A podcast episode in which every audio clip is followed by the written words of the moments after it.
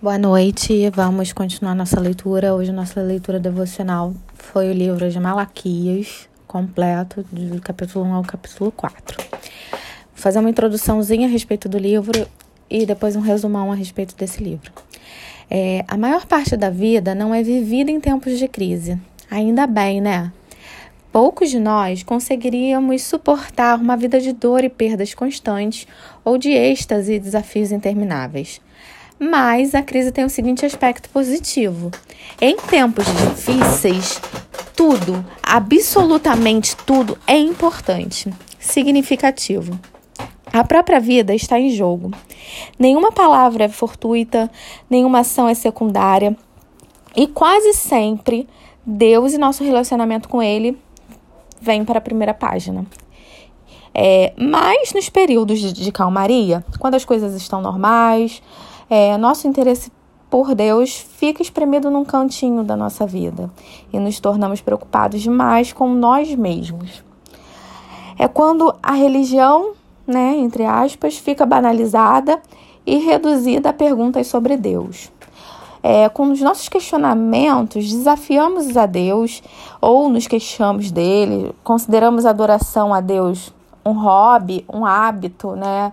É, normal, uma diversão.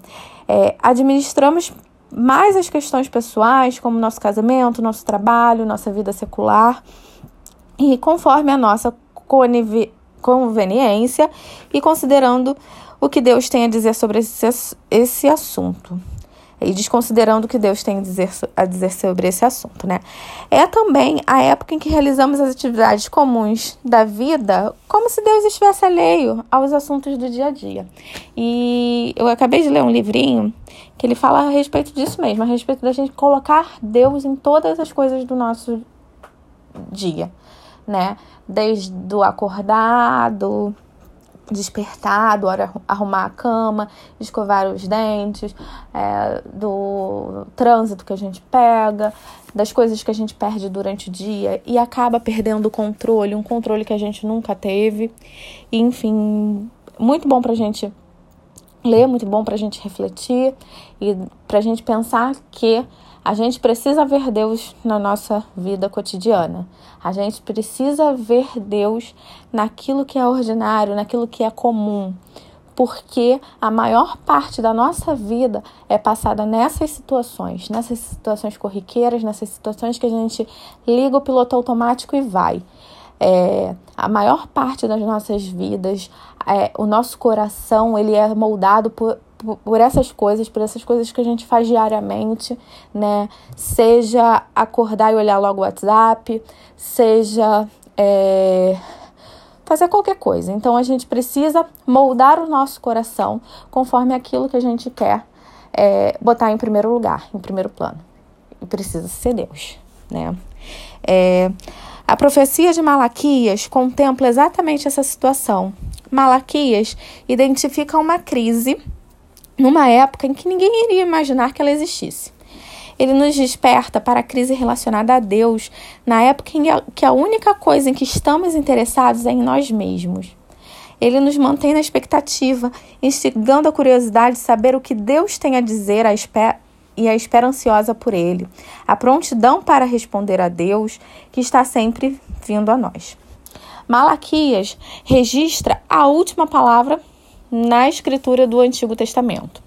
As últimas frases dessa mensagem fazem menção às figuras de Moisés e Elias. Moisés, para nos manter firmemente arraigados no que Deus diz e fez no passado, e Elias, para nos manter atentos em relação ao que Deus vai fazer no futuro, deixando-nos na companhia de Moisés e de Elias, Malaquias reduz consideravelmente o perigo de banalizarmos questões a respeito de Deus e da alma. Malaquias quer dizer meu mensageiro, pode ter sido um pseudônimo, né, um apelido, é, e ele escreveu antes de Neemias ter se tornado governador de Judá, ou na época em que Neemias foi para a Pérsia, ou talvez em ambos os períodos. Né? As grandes coisas que Ageu e Zacarias profetizaram não aconteceram nessa época, né? E o povo de Deus tinha uma instabilidade, mas tinha uma estabilidade, mas não era rico. E nenhum descendente de Davi subiu ao trono da nova nação. E, e de fato, os judeus possuíam apenas um templo modesto e uma província de um pouco mais de 6 mil quilômetros quadrados sob o domínio de um império pagão. É, cansados de esperar, os judeus acharam que Deus tinha abandonado, né? Mas a situação não era ruim, é, por isso ninguém reclamava. Eles continuaram a adorar, mas sem empenho, sem gratidão, sem louvor, sem, sem todo o coração. É, alguns se casaram para entrar na família estrangeiras, bem relacionadas.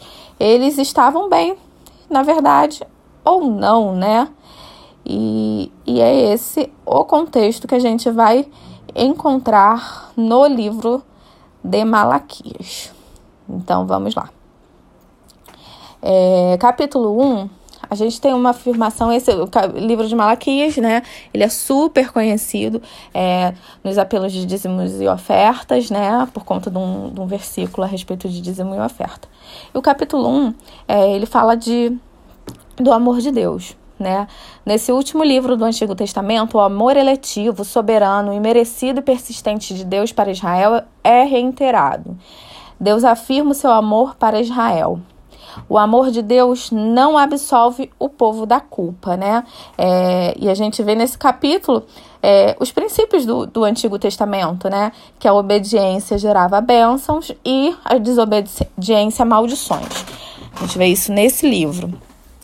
Malaquias fala sobre o sacrifício, sobre a oferta de animais defeituosos e nos faz refletir. Como tem sido nossa adoração? Temos dado ao Senhor tudo o que Ele merece, tudo que temos, é, não apenas em relação à questão financeira, né, mas também em relação à questão financeira, é, mas todo o nosso melhor de todas as áreas da nossa vida e também da parte financeira, né?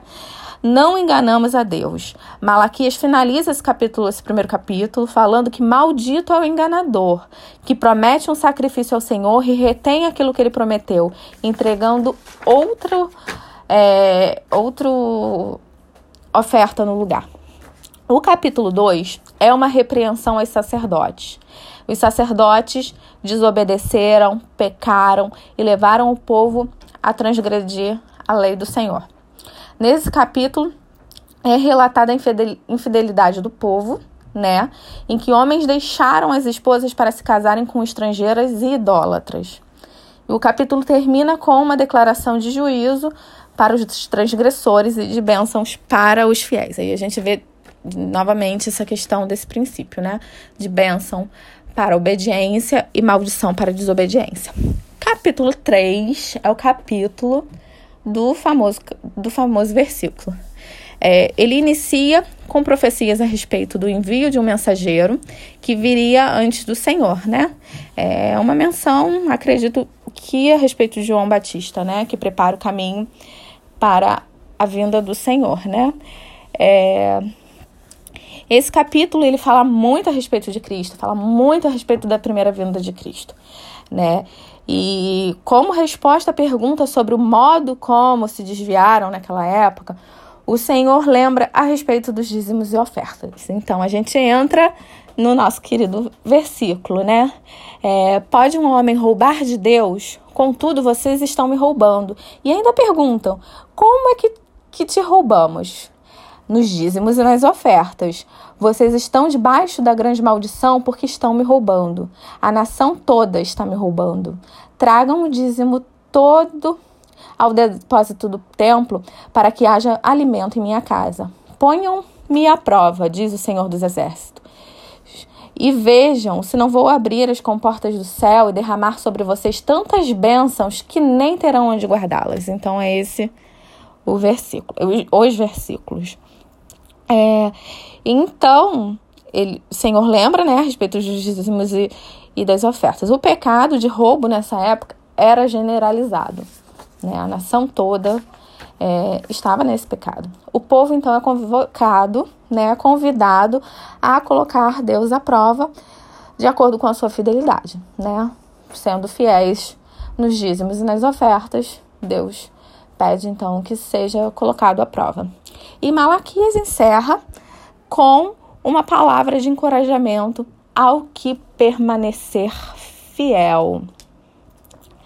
Capítulo 4 continua falando sobre o castigo dos ímpios, o livramento dos justos, né? É o capítulo que a gente vê sobre, é um capítulo bem curtinho, e ele fala sobre Elias, né? Que seria um anúncio, né, do futuro, como mencionei no início, o anúncio da chegada do Messias, né? Como foi João Batista, né, que veio preparar o caminho para a vinda de Cristo.